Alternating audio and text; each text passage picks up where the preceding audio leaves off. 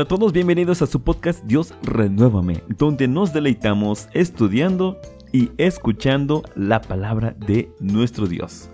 El tema de hoy lleva por título Identidad. Y es que, ¿sabe usted? Hemos sido llamados a una misma vocación.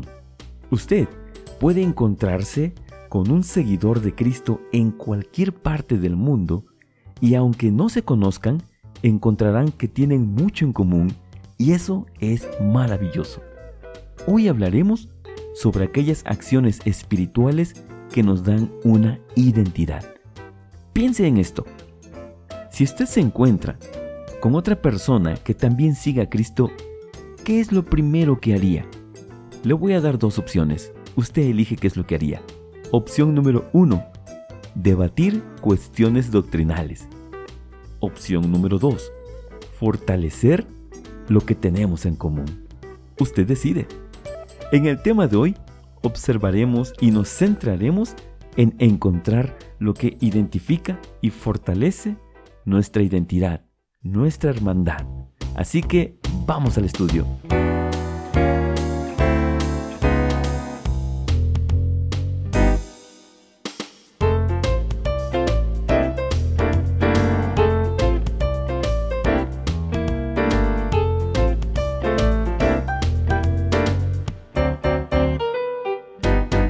El versículo de referencia se encuentra en 2 de Corintios capítulo 10 versículos 3 al 5.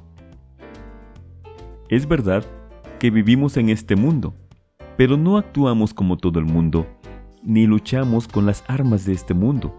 Al contrario, usamos el poder de Dios para destruir las fuerzas del mal, las acusaciones y el orgullo de quienes quieren impedir que todos conozcan a Dios.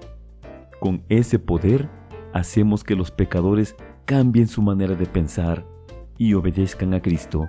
Amén. El pasaje bíblico de hoy nos permite visualizar que desde nuestro comportamiento hasta nuestros modos de enfrentar los retos del día a día son totalmente distintos a los que usualmente se utilizan en este mundo. Ahora, busquemos responder la siguiente pregunta. ¿De qué manera nuestro comportamiento es diferente? ¿Cómo ello fortalece nuestra identidad en Cristo? En el episodio de hoy los voy a mostrar cinco ejemplos que nos hacen totalmente diferentes. Cinco ejemplos en los que vamos a encontrar una misma identidad. Así que empezamos. Número 1. Somos guiados por el Espíritu Santo. Dice Galatas 5:16 al 17. Por eso les digo, obedezcan al Espíritu de Dios, y así no desearán hacer lo malo, porque los malos deseos están en contra de lo que quiere el Espíritu de Dios, y el Espíritu está en contra de los malos deseos. Por lo tanto, ustedes no pueden hacer lo que se les antoje Amén. También dice Romanos capítulo 8 versículo 14.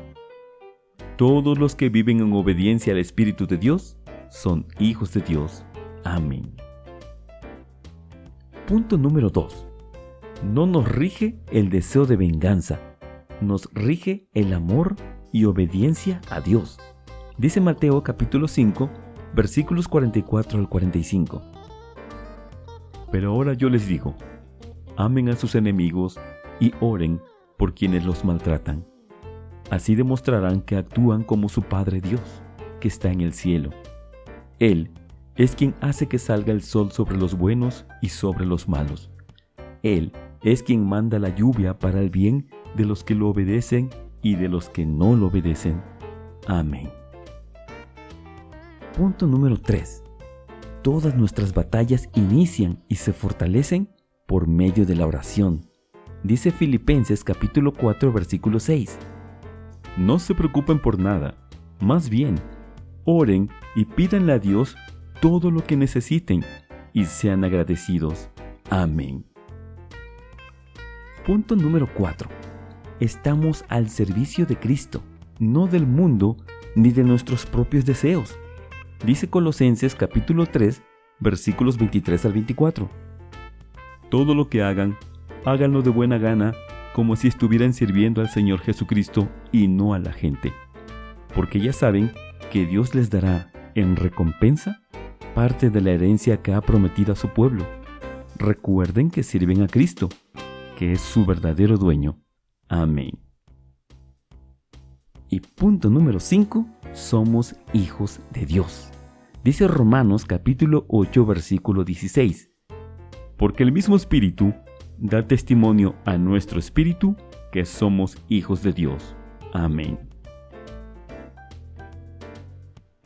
Aquí le presenté cinco áreas de nuestra vida que nos hacen ser idénticos, que nos hacen tener identidad.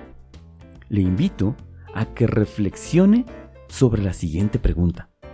¿En qué otras áreas de mi vida cristiana soy o tengo identidad otros seguidores de Cristo? Medite en ello. Estoy seguro que encontrará más respuestas de las que hoy le he compartido. Retomando nuestro versículo de hoy, dice la escritura que usamos el poder de Dios para transformar vidas. Esto es interesante porque no es con nuestras propias fuerzas o habilidades. No forzamos a nadie a cambiar su vida. Es Dios quien da el crecimiento. El mismo apóstol Pablo lo expresó en su carta a los Corintios. 1 Corintios capítulo 3 versículo 6. Yo les anuncié a ustedes la buena noticia de Jesucristo y Apolo les enseñó a seguir confiando en Él, pero es Dios quien nos ha hecho confiar más en Cristo. Amén. El poder para transformar vidas proviene de Dios. Nuestra tarea es ser un instrumento del Altísimo.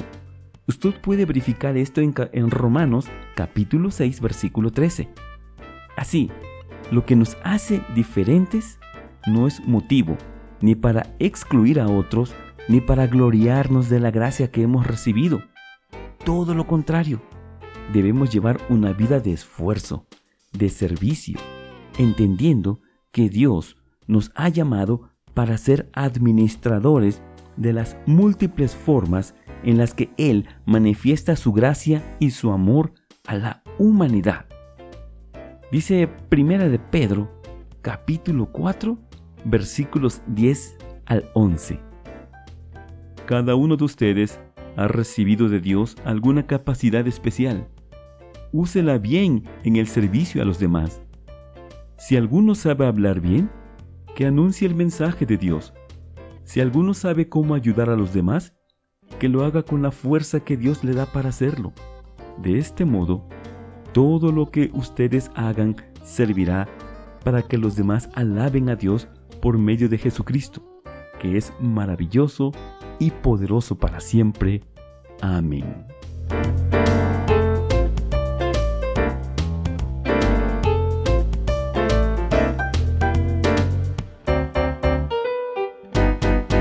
Reflexionemos, ¿qué aprendimos el día de hoy? En el tema de hoy identificamos cinco áreas de nuestra vida espiritual que nos dan identidad. Estas cinco áreas son, número uno, el Espíritu Santo es nuestro guía. Número 2. Nos rige el amor y la obediencia a Dios. Número 3. Todas nuestras batallas inician y se fortalecen por medio de la oración. Número 4. Somos siervos de nuestro Señor Jesucristo. Y número 5. Somos hijos de Dios.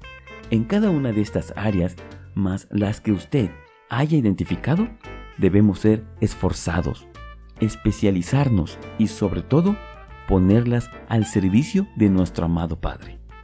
Damos gracias a nuestro Dios por permitirnos recibir su palabra y deseamos que por medio de su Espíritu Santo la pongamos por obra. Que la gracia, la misericordia y la paz abunde en nuestras vidas. Amén. Gracias por escuchar.